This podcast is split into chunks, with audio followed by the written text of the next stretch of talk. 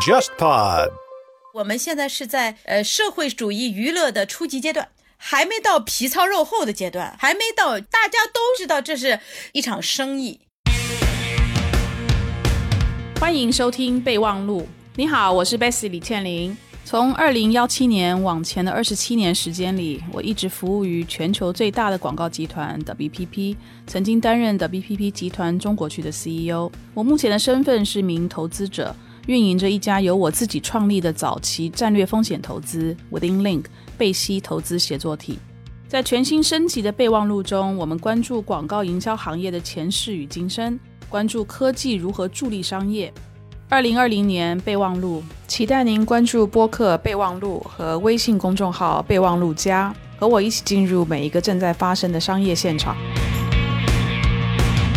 比如说以罗志祥为例好了，他签了这么多的品牌的代言，那当他签下那一纸合同的时候，这合同里面肯定有这种，就是如果你个人呃的问题出现的时候，会有一些法则。他那个怎么签下去？有一句话叫“迷之自信”。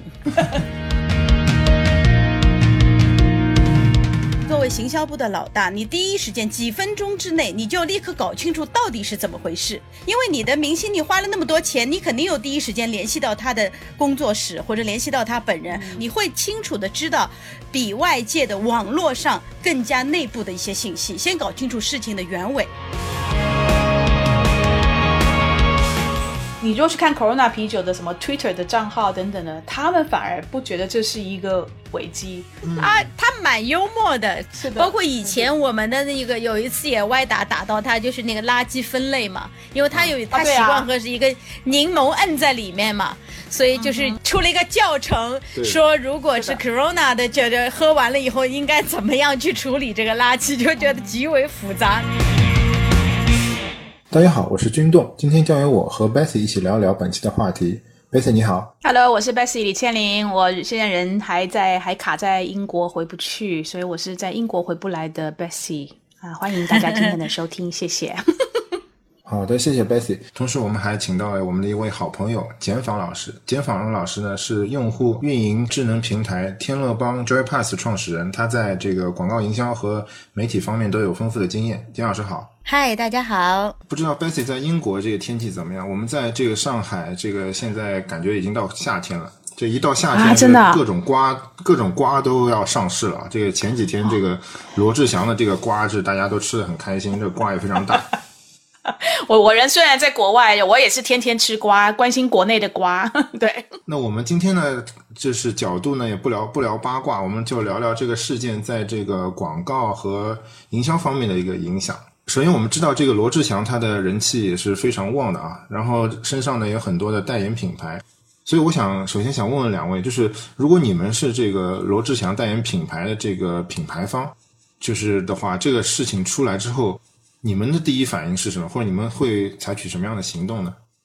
肯定晴天霹雳。第一，就在自己家里先晴晴天霹雳一下啊。这肯定是因为代表着损失，但是在外面一定要表现的就非常的冷静，啊，我觉得对于品牌来说，尽量不要发声，降低曝光，因为互联网现在的传播有一个很明显的特征，就是当瓜，特别是大瓜起来的时候，风暴会很厉害，但是会有其他瓜出来，所以它会过去。那这样的话呢，千万不要过度敏感的去发言，去跳出来，因为这时候你任何跟它有关联都会留在更。多的人的记忆里面，这种关联是恶劣的。嗯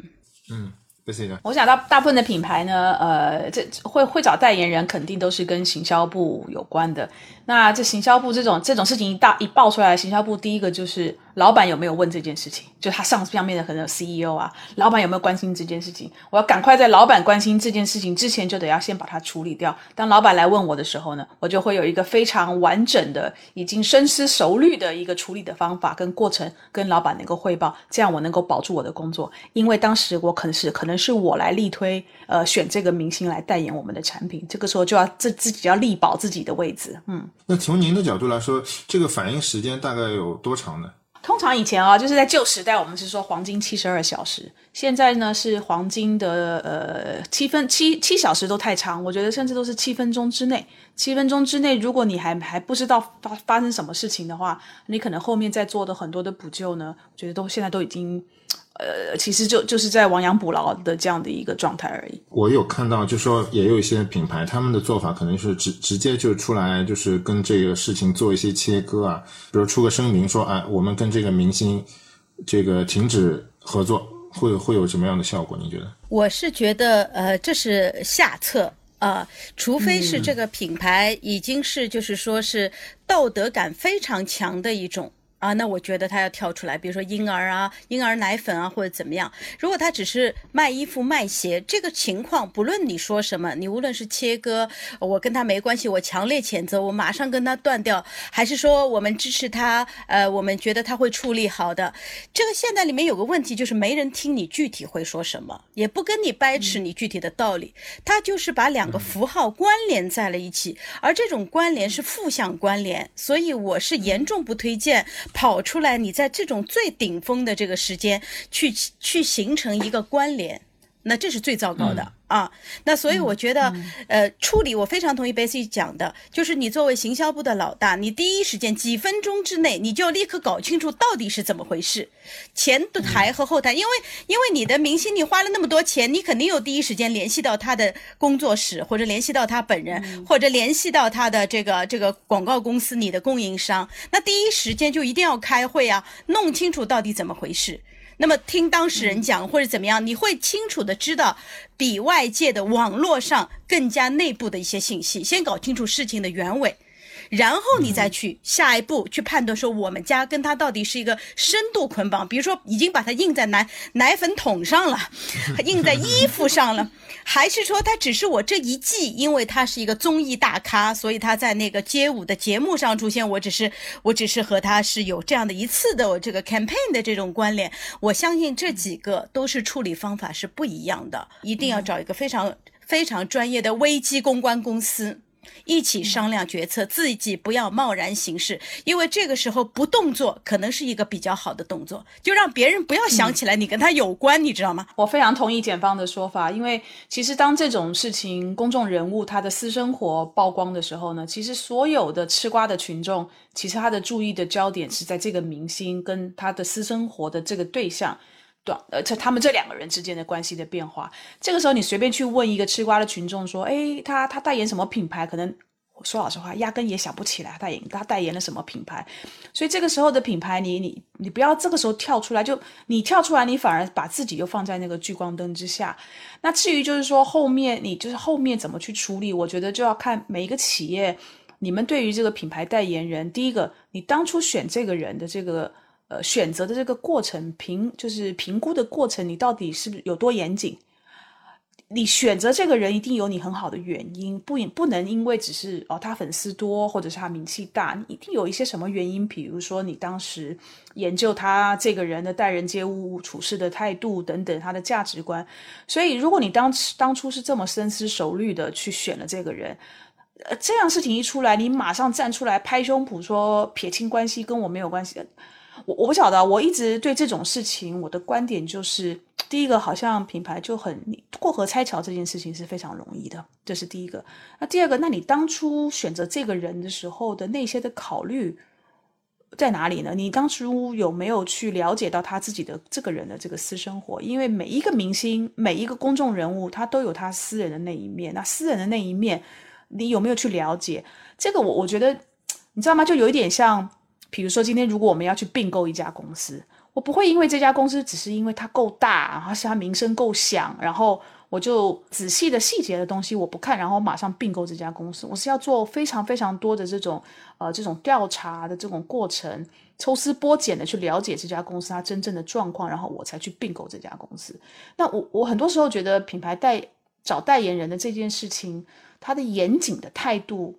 应该也是要这样，不能。不应该只是因为他的人气人气很旺，然后他的粉丝很多，就符合了一些感觉，好像就是客观的条件。那我们把他找来，花了很多的钱请这个人当代言。出事的时候，我就甩包袱吧，我就把他甩掉，顶多就是这样。我觉得很多时候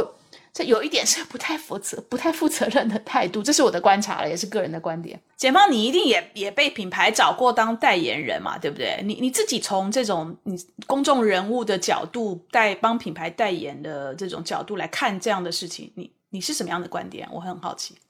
我因为是小咖，所以说呢，我没有这样的 荣耀被那个这个请到。但是我我这个化妆品啊什么，他们就给我拍两张照片，让我 endorse 一下。所以我刚才 Basic 在说的时候，我就在想，就是说什么样的明星啊，你尽量不要把他深度捆绑。他是流量明星，比如说娱乐业的，相对而言，偶像偶像派的是比较容易出事情的。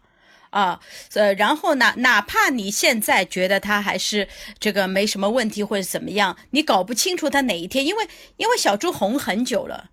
他以前一直没出事。对这个有的时候就很很难说是挑选错了或者怎么样，但是娱乐明星而且是偶像派，他的风险比较大，就不太建议有些品牌把自己的品牌和这个艺人的形象捆得太紧，这样这样一来你切割就很难。所以当他流流行的时候，你可以去做像我们前面举这个举例子一样，就是他他最近那个街舞特别火，你赞助那个综艺里面，你你把他作为一个主要的这个这个赞助的对象，让他帮你。拉流量就够了。综艺这段时间它火个半年一年结束了再见，它不是我死死捆在这个上面的。那要死死捆在呢？以前做的比较成功的那个是那个什么美特斯邦威，当时那个周杰伦和王菲的这样的一个形象的捆绑是相当成功的。然后呢，过了几年以后再慢慢淡去。但当时因为那个美特斯邦威是国内的品牌，大家都觉得不是很洋气。但是把这两个天王巨星找来了，然后一直放一直放，还是大篇幅的放。然后正好这两个人呢，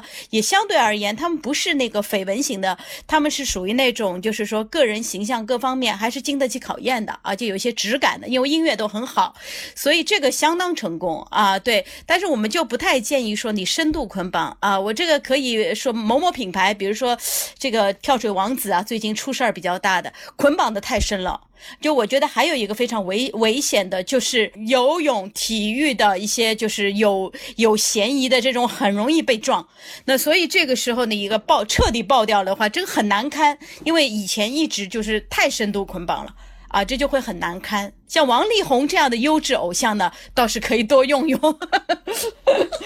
这肯定是简老师像那个娃哈哈以前用王一定要。哎，对对对，简老师的最爱。对对 对，现在因为像王力宏这样的，这个像那个娃哈哈用的，用它用的又便宜，用用的又深，然后用的又好，真是不容易啊！对我这边有两个问题，就是说，一个是我想问一下 Bessy，就是您刚才说，就是其实这个挑选偶像呃代言人这过过程，有点像这个做这个尽职调查嘛？就是您刚才说的，就是要了解他的一些。背景啊，不仅仅是他现在的一些流量，这个就是整个这个这个程序大概是什么样的？比如说，是不是一开始有一些经纪公司会推荐啊，还是说自己品牌会主动去通过呃广告公司或者怎么样去去找？这样是是大概是一个什么样的过程？因为有的时候我们会觉得，可能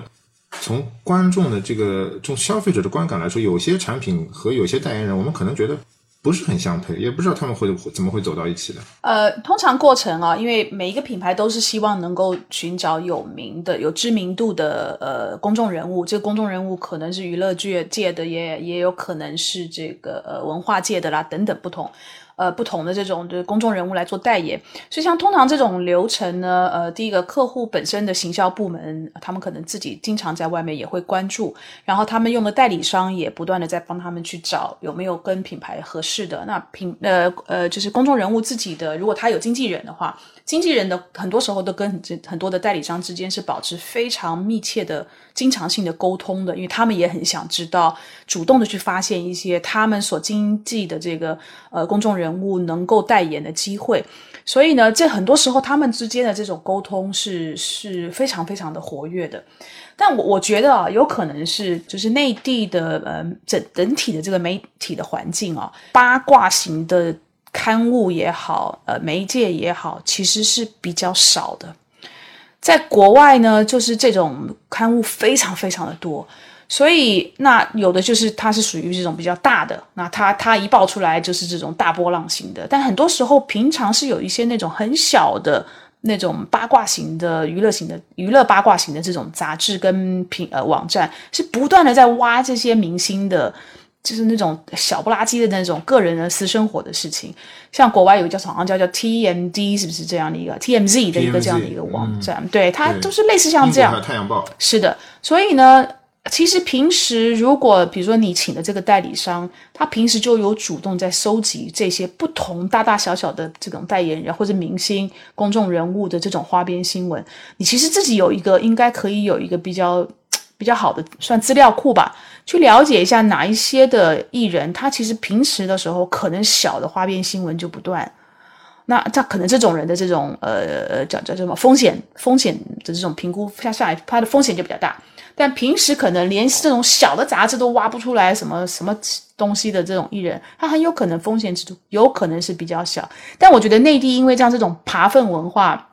还不是很发达。呃呃呃，我要我要澄清一点啊，我觉得这个是好事情。我很不喜欢那种扒粪文化的媒体，但是因为国内的可能在这方面的环境比较起来，还算是比较啊干净、比较清纯一点，所以呢，你你比较少类似像这样子的媒介可以提供你资料。然后我再来看，比如说。呃，通常国内如果像这种，因为比较少这种类似的这种爬粪文化的媒介啊，所以当这种事情一爆出来的时候，它就是那种惊天动地的大新闻、大消息，然后品牌就还是会会吓一跳，然后就会赶快像公关危机这样处理。可是如果你去看国外啊，呃，我我比如说那个，反正在美国的这个娱乐界非常有名的那个卡戴珊啊，这这一家族的人，然后呢，卡戴珊的那个老公 Kenya West。对，你们还记得吗？这两个人很久很久之前其实是有那个他们之间的这个很对对艳照不雅的这个视频啊，都流到这个是这个就一般的这个大众传媒上面。然后那个时候其实是如果在国内来看的话，这是一个了不起的大事情呢，太恐怖了。那如果有品牌，那个这就不知道划清八辈子的关系。可是你看 Kenya West 啊，他那件事情出来了之后，他后面陆陆续续还是有品牌跟他合作，比如说某一个运动品牌还跟他合作一起去设计这个运动的这个运动鞋。所以，我我觉得，当然我我没有问到过那些品牌，就是说为什么你们就是跟像这样的艺人，他有这么不雅的个人的这种事情出来，你们还是愿意继续跟他合作？在国外，可能这种是不是公司？之间划分的是比较清楚，然后他们那边消费者也是用这种公私分明的方式来去看待这件事情，但是在国内感觉好像是混在一起。你是不是那个国外消费者会比较健忘一点？我觉得不是，这跟忘没有关系。我觉得是社会文化伦伦理接受的态度不一样。你看那个 Paris Paris Hilton Paris Hilton 的那个艳照被被她前男友放上去，结果她还索要版权，索要了版权以后，然后再把。把这个钱捐 捐到某基金，就你会觉得这女生哇，好强大 啊！就就就我不怕。甚至是危机转成了转机，对吧？对对对，那人那那那那别人有的人还挺钦佩他这个行为，说非常的勇敢。所以就是说，整个一个社会文化的容忍度，还有对这种出轨、劈腿、性上面的一些，就是说艳照这些事情的羞耻，呃，容忍度，国内是非常非常就是低的容忍度的。尤其是罗志祥这次是比较恶心的。呃，那你比如说马伊琍和那个文章啊啊修复啊或者怎么样，他再过一段时间他还是能回找回来，把自己找回来。但是罗志祥这个呢有点恶心了，就是说，所以这个呢形象败坏的有点深啊，所以每一次绯闻他其实还不太一样，就是有的是可被原谅的啊，可被捡回来的，有的是捡不回来啊，所以这个就就是有有区分，就是行为是不是很恶劣？对。所以您觉得这次罗志祥这个事情，他可能很难再再就是再洗白或者再再回到这个主流主流事情里？啊，你看舒舒淇就是捡得回来的啊，虽然很难堪，对，呃，但是呢，就她是捡得回来，因为大家会原谅啊，会体谅，虽然很难，非常难看，对一个女孩子来说，永远删不干净，对吧？啊，那么还有谁也是呃，刘嘉玲那个艳照，大家就是各种同情，所以她她她代言没有没有问题啊，重新站回来，大家还很觉得她很勇勇敢。那这些糟糕的事情是可以往回找的。啊，但是有些特别恶劣，你会显示说这个当事人的这个呃 dirty 或者比较比较就人品卑污，或者是这个这件事发生让人觉得有点恶心的，就蛮难往回找。那陶喆上次也是，真大跌眼镜，一直形象非常好，不觉得他不会出事，然后那事啊，那截屏那什么还是蛮恶心的，所以他现在一蹶不振嘛。嗯，我觉得罗志祥，比如说在内地还能不能再红回来啊？除了就是说，呃，这边整个社会对他的接受度，然后他的粉丝愿不愿意原谅他之外，我觉得可能还有另外一个比较是他个人跟他的粉丝没有办法左右的，也就是呃内地的，就是政府的一些法规怎么看待这件事情。看到最近几年，就是内地这个所所谓的限娱令啊，就是限制娱乐这个相关的这个法令也是越来越严，然后广电总局也。发过很多次的通知，表示这个有污点、有绯闻、有品德问题的演员就坚决不用。可能有一些，比如说像柯震东啊，还有吴秀波啊、翟天临啊，他们他们可能事件性质不同，但是最终这些本身也是比较风光的演员，最后也也就可能也淡出这公众视线。你说的非常对，吴秀波也是很难往回找的，因为他那个事太恶心了，嗯，就他的恶劣程度非常的大。对，所以我觉得罗志罗志祥这一次可能在法规的这个面前，我觉得他很难很难再去说服，呃，法规的这个 对于这一类事情的容忍的限度吧。我觉得，我觉得有点难。可能也有一些，呃呃，有些观众或者有些这个他们的粉丝会觉得，有些可能这样可能往越来越严格这个方向去管理，是不是也有一定争议？比如说像有些可能很过分的事情，就我们不谈。比如说有一些可能。学历上有些问题啊，或者说，嗯，可能并不是那么严重的问题，因为这样的问题而导致他可能也淡出公众视野，是不是会有些过于严厉？两位怎么看这个话题？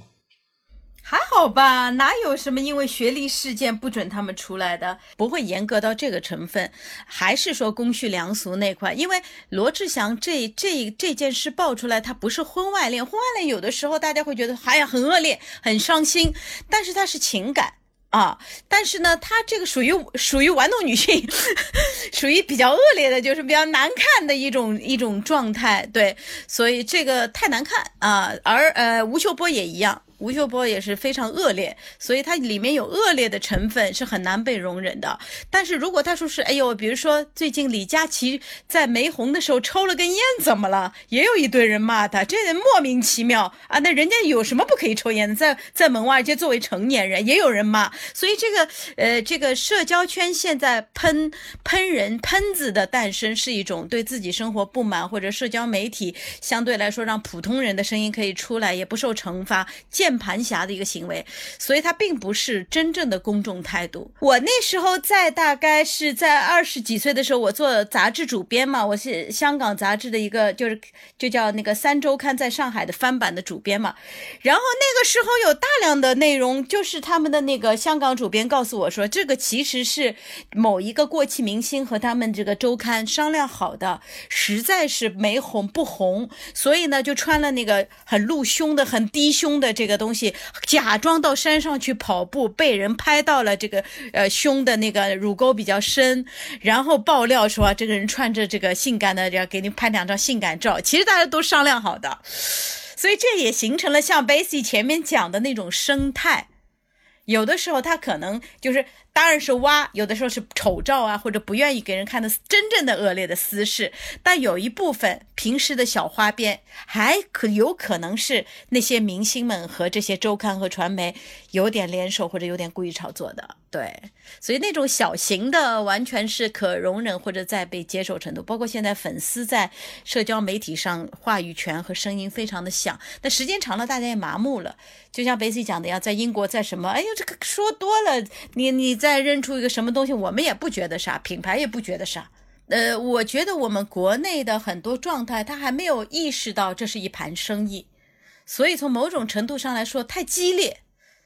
太激烈啊！就是我们我我们可以说是我们现在是在呃社会主义娱乐的初级阶段啊，还没到皮糙，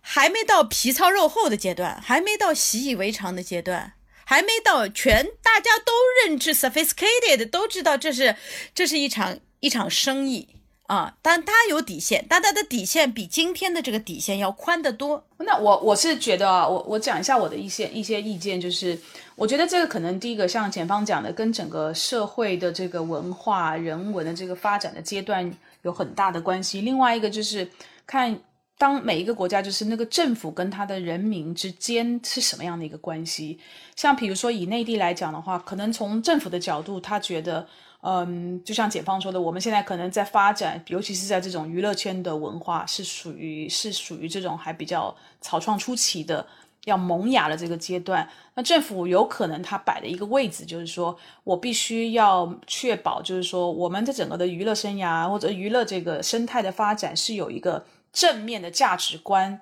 作为它的一个底柱，去支撑这个文化事业、娱乐事业的发展，不是让它野草丛生的。但是呢，所以它这个时候会出现像什么限娱令啊这样的一个，像你还你们还记不记得早年的时候有一个叫做《非诚勿扰》的节目？那这个节目其实火火很久，那突然间也是因为可能政府觉得。这个是，这个是对社会价值观是有负面的影响的，所以这节这个节目到后来也就也就没有了。可是如果你看像像美国啦，甚至英国啦等等的，他们没有所谓限娱令这样的东西，他他顶多是有比如说保护小朋友或者分保护青少年分级就完了嘛，对吧？对的，分级对，所以他们倒没有就是说哦，他他不会去干扰。任何的平台也好，这个呃呃电视台也好，你们的节目的内容的取向应该怎么样？他认为这个是让社会公众来决定，政府政府的摆角色，我摆的就是我是来保护这些呃比较比较这个就是弱呃叫什么呃呃 vulnerable 的 party，就是嗯弱势群体，哎弱势群体对，保护这个弱势群体，这是我政府摆的位置。我们在发展的那个阶段，我觉得可能还不到那里，所以会有像限娱令。那这种限娱令出来了之后，像罗志祥这样的事情一发生，我我觉得对罗志祥来讲，就我觉得这是很辛苦的一件事情。他肯定被封杀了，什么综艺都不会再找他了。我看到就是罗志祥这个事情是呃四月二十三号早上，这个周周扬青他发的这个微博嘛，然后可能当天那个罗志祥就本来是要上一个新的一个酸奶的广告，然后后来也就。就就悄悄的把它撤掉了。那这这种情况下，就是他们会存在一个，比如说赔偿，或者说一个经经济上面的一个关系吗？对，我相信有。然后我相信就是呃品呃品牌的公司，他们他们也尤其是大品牌，他们肯定有非常坚强的这种法务的阵容的。所以跟品牌代言人签这种代言的合同，肯定是有非常多详细的规定。比如说艺人如果有一些不检点或者是违规违法。像像，像罗志祥这个是这个是个人私生活不检点，但有的时候你如果遇到不幸遇到，比如说你的代你请的代言人吸毒，嗯，这种就已经牵扯到了违法的这种状况了。所以我觉得很多的品牌，它在它在它合同里面会有这种保护自己的条款在这个里头，所以他可以随时提额的，就是解约，当艺艺人遇到这样的一个状况。这个品牌的法务方他会做一些比较相对比较周全的这个安排，然后保证他们的利益在出现这种情况、这种事件的时候受到那个保护。那我在想，是不是也会有一些这个所谓这个店大欺客的这种这种情况呢？就是说，比如说他这个明星方很强势，然后这个品牌方没有那么强势，有没有这种情况？我觉得这种时候就是看双方怎么去谈判吧。我觉得即使是。强的品很强势的品牌遇到强势的艺人，这种中间也是一种博弈。我就看大家在在这种合同的这种条款上面的互相的，就是你让一步，你让我这个，我就让你那个，就是像类似像这样来来回回的谈判。但是我更好奇的是哈，比如说以罗志祥为例好了，他签了这么多的品牌的代言，罗志祥应该自己非常清楚自己的私生活是什么样的一个状态。那当他签下那一纸合同的时候，这合同里面肯定有这种，就是如果你你一些就是呃个个人个人呃的问题出现的时候，会有一些法则，他那个怎么签下去，或者有的时候可能只是经纪人帮他签，他自己没有不一定有很好的去看这些合同，所以我一直很好奇那个艺人是怎么签那个事情的，就是自己知道自己的状态。有一句话叫“迷之自信”，这么多年都没出事，对，所以而且他觉得他管理这些女性，他游刃有余，所以他进入。对进入一种迷迷之自信的状态。我是想不知道有没有用 CRM 的那个系统来管理他的这种多个颜红颜知己。对，如果他在娱乐圈混不下去，他可以做去什么商学院开一下 E EMBA 的课程，然后教大家管理时间什么的，这个可能可能比比代言更来钱。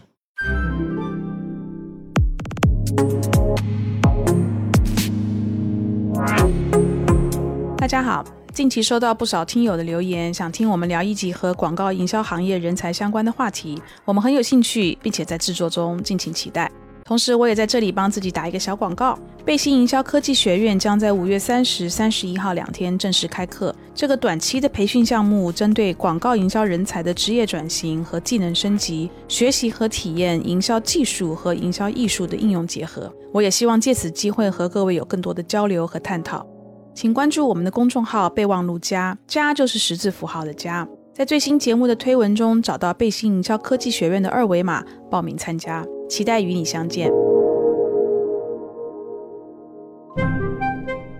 刚刚 Betty 也讲到，就是说，嗯，可能国外他们就是，嗯，对于相对来说，对于明星的这个私生活的这个容忍度啊，什么都会会相对高一点。那就是您觉得，就是我们国内跟国外品牌他们在找代言人的时候，是不是会有一些就在思路上啊，会不会有一些不同？我觉得，尤其是在国内，当这么这过去这十年来啊，就是国内的品牌的，即使它是国际品牌，但是它是呃，就是国内的团队，可能也都已经是本土培养起来的人才的团队。所以我我是觉得，在国内就是内内地，我们在找明星代言的时候，那个思路它肯定跟国外是有点不太一样的。因为第一个，我们找的肯定都是一些我们国内自己的这个艺人，所以国内自己的这个艺人怎么判断？那这只有在中国本就是在在地的这个团队才能够有判断。他能他们能够提交到总部，就是今天我为什么要花几千万来请这个这个艺人？他肯定有一些你知道吗？就是客观的条件，哎，他的。他的粉丝是怎么样？他的知名度是怎么样？他做过哪些事情？他他有拍过哪些的剧、哪些电影等等等等等等，甚至包括他做过哪些公益的活动，这些都是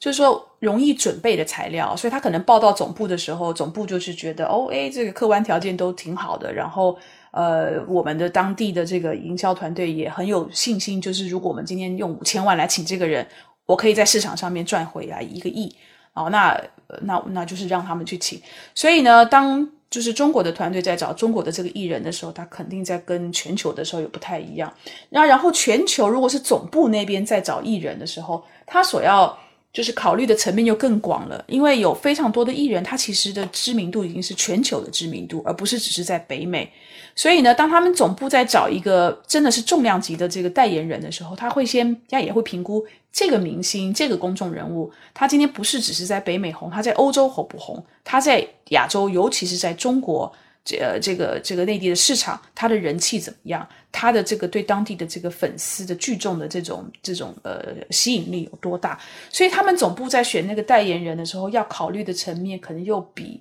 中国这边又更多，那你说容忍的程度哦，嗯，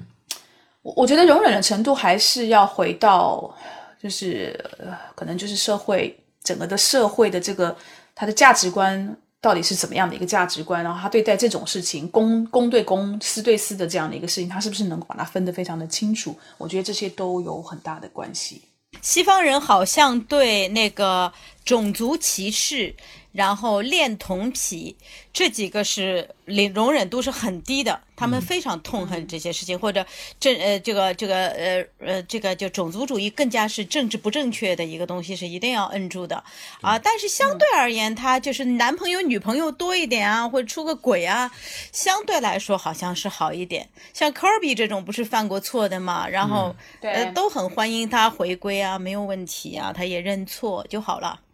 贝克汉姆也干过也干过这种劈腿出轨的事，还好了。对，你看那个连那个美国总统克林顿出那么大的丑闻，他现在还是还是非常到处演讲，很受人爱戴的一个前美国总统。对 所以对，但但是就是就是以前那个 Michael Jackson 被人说是恋童癖，就受伤很大。嗯啊，那个是好像那个西方社会是对这个是非常非常非常，当然在中国也更加恶劣，对，简直不敢想象。所以所以上市公司那几件事情都是最近炒的也比较大的瓜，对。嗯但有时候你说像这种就是说种族歧视啊等等的，有时候不不用到这么严重种族歧视，而是对文化的这种。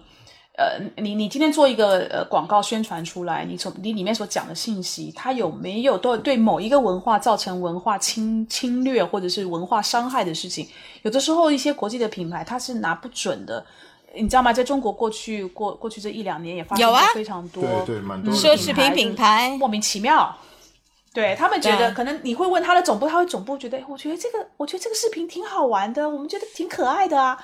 那我怎么会没想到？他以为是开玩笑，对我没有想到我会侵犯到那个中国内地的所有的就你要关注我品牌的，那那怎么办？只要出来道歉。因为像这种像这种文化上面的这种细腻的东西，都不用到都不用到什么种族歧视，到文化上面的这种判断，我觉得有时候在总部那边其实很辛很辛苦的。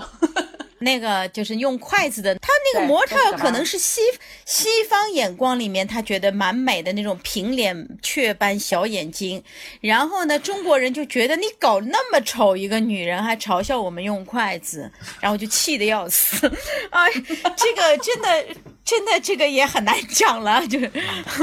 所以说不出、说不出来了。有一。个，最近不是有一个那个也是运动品牌，然后出了那个 T 恤的，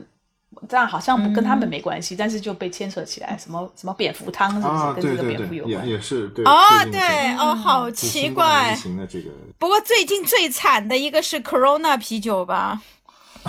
这个是无妄之灾，简直是。真是无妄之灾，太倒霉死了。嗯，对，刚刚检方讲到 Corona 啤酒，其实你如果去看 Corona 啤酒的什么 Twitter 的账号等等的，他们反而不觉得这是一个危机，他们其实还处理的还蛮有意思的。啊，他蛮幽默的，这这家人家蛮幽默的。是的包括以前我们的那个有一次也歪打打到他，就是那个垃圾分类嘛，因为他有他习惯喝是一个柠檬摁在里面嘛，所以就是出了一个教程，对。说如果是 Corona 的，觉得喝完了以后应该怎么样去处理这个垃圾，就觉得极为复杂的。然后那个他的那个叫什么，他的那个账号就出了一个如何指导大家喝完 Corona 啤酒应该怎么处理的一个一个 step by step 的一个教程，就很好玩，就觉得。没错，这个明星代言，然后最终这个出事情的这个状况，其实这个过去有，现在有，可能未来还会有。那两位觉得这个事情就是以后会越来越多吗？还是越来越少？它会不会品牌能不能有有什么办法可以控制这种风险呢？这个事情过去以后，可可能大家对那个虚拟 IP 偶像的这个需求会稍微去多看一看。现在其实，在二次元的世界里面，已经开始有一些比较强的 IP 开始在出来，然后出现在饮料瓶子上，出现在宣传品上。因为那个机器的这个人设啊，它是不会出事的，它不会劈腿的，啊，它是可控的，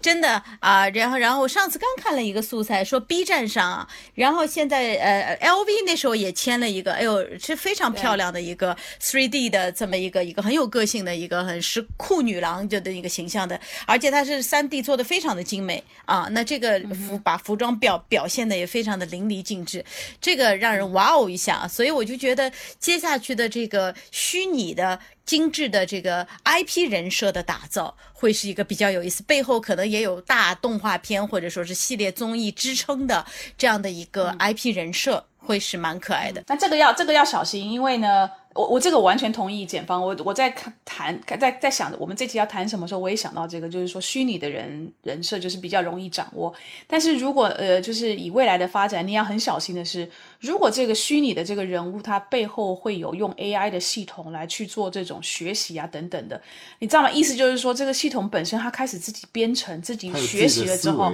对，然后嗯，呃，就像某一个这个软件公司他出的那个语音助理，后来不是开始跟跟他的粉丝开骂嘛？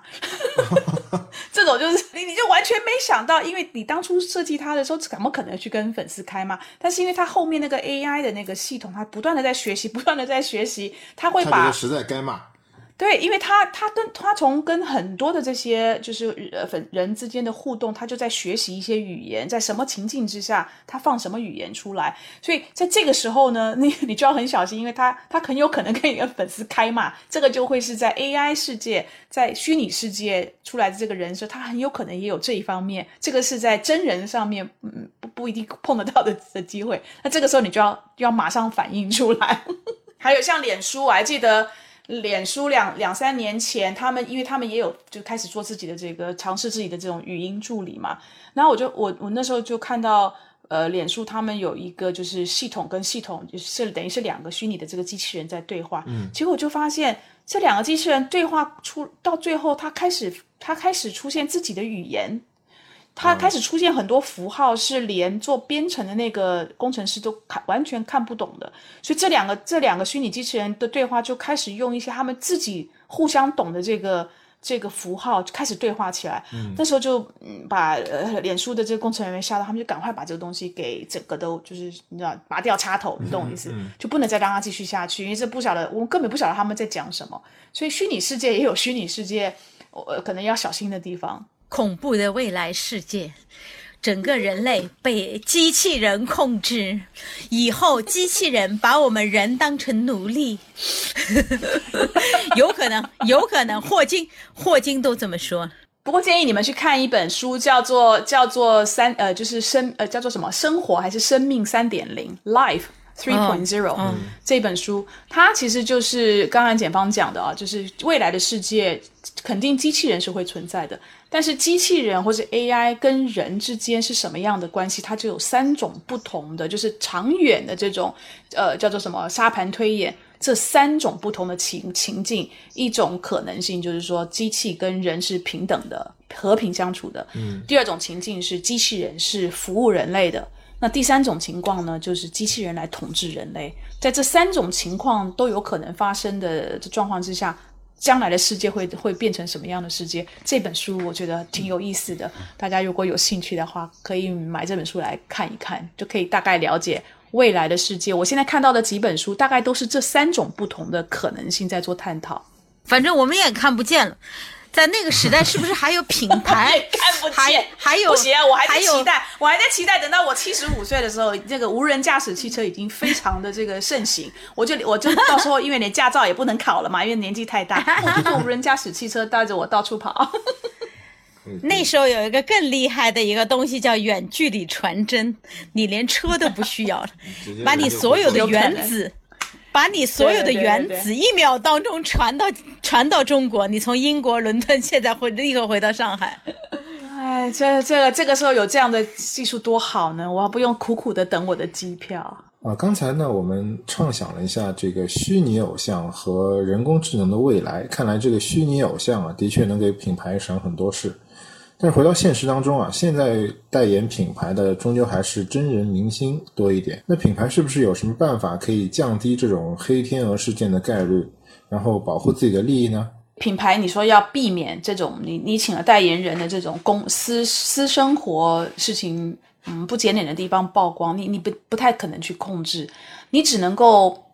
你能够做到预防就很了不起，那怎么预防？因为你又不跟这个艺人天天生活在一起，所以我我不晓得哈，是不是会有一种新的产业出现，那有类有点类似像侦侦探的行业、征信的行业。就是我签了这个代言人之前，我做非常多的征信；我签了这个代言人之后，我我我可能还得要继续的去去了解这个这个艺人他平常的一些这个呃，在公公公开的这个信息能够收集到的。他的个人的私生活的状态，因为可能要从一些蛛丝马迹上面去有一些预警的机制吧，否则你真的就是很被动。你等到这个艺人出事情了之后，你才知道哇，原来他是有那一完全不为人知的那一面。那这个时候就马上切断。所以，我我是觉得现在大部分的品牌都是采取像这样的态度了，就是我先签吧，到时候出事情了，反正反正我不会是他唯一代言的品牌，那到时候就是过河拆桥喽。那风险呢是不能控制的。我觉得人的很大一个烦恼和焦虑来自于妄图控制风险，但是风险是可以管理管理的。什么叫管理呢？就是说，if then，如果我在这件事情做之前，就跟金融里面的投资一样，就就跟那个股票炒股票一样。啊，所以它有一套，就是说最小化、最大化。比如说你你你你要去做期权或者是怎么样，你经常会呃不是期权就期货啊什么，你总会听到一个 hedge fund 对吧？你就是对冲对吧？啊，那这个都都是发明发明出来去管理风险的。但是，一不小心，如果你 hedge fund 玩的玩的不好，扩大了以后，比你原来不管理还要伤的大。啊，据说这次中中中原油，呃，这个这个好像就是这个原油宝，好像原油宝好像也就是这个原因。所以就是说，相对而言啊，那个是黑天鹅事件，没办法啊。我们就是说，在常规的过程当中，大家都要去管理风险，这是必要的。你不能说有风险我就撞大运，对吧？那么你在签合同之前有没有请专业的这个法律法务，然后呢，在一些条款上去进行一个比较清晰的一个明确。第二呢，就是说你和他这个在。一起工作的过程中，你怎么样通过舆情的监控，包括是不是可以？你希望和他长期签，但是你又害怕这件事，那是不是可以？大家先半年时间，我是一个 campaign 式的，或者怎么样？哎，观察了这个，跟他合作了一段时间，发现哇，这人哦，优质偶像啊，往下再进啊，呃，而不是说一口气，你也不是很熟悉他，就知道他流量大，然后你就你你就扑进去了啊，大笔资金进去了，呃，类似于这样的方法，可能这这种我觉得就应该叫。这个风险管理啊，相对而言，就是在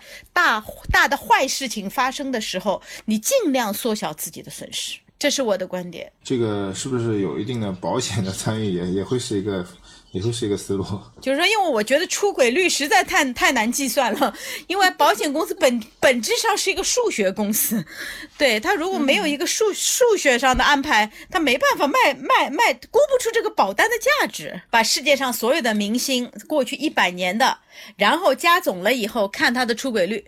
啊，然后呢，有几个标签，比如说你是那个叫什么娱乐明星类的，好，过去一百年这这个这个古今中外 不是古今中外，就是中外的啊，就一百年内的娱乐明星出轨率叭排一下，然后呢，你是这个歌手的那个标签，然后是演员的标签，你是男的标签，那会有一个历史数据的。那如果你根据这个历史数据呢算一算呢，呃，也是有有有这个概率的。但我觉得这要看个人的。你再是唱歌的明星，你这个就什么王力宏和和那个叫什么罗志祥能一样吗？这个保费？那一一看就知道，明显罗罗志祥就更容易出轨啊！保险公司应该是一个相对来说，整个整个一个商业世界里面是对风险管理是最最最可靠、最有经验的。如果他们都不愿意接，那这事儿真的是比较难搞。有国外国外有这种叫做 disgrace coverage，呃，disgrace 这个 这个英中文要怎么翻啊？这个羞辱、丢人，对，丢人、不检点。对对，所以国外是有这方面的东西的。今天非常感谢简方的时间，也感谢栋哥的时间。今天聊得好开心哦！我们我多希望我们下次不要不要再聊这种那个艺人出轨的事情了，我们聊一些正能正能量的事情。好，谢谢大家的收听，谢谢，谢谢，好，谢谢贝西，谢谢大家，谢谢，哎。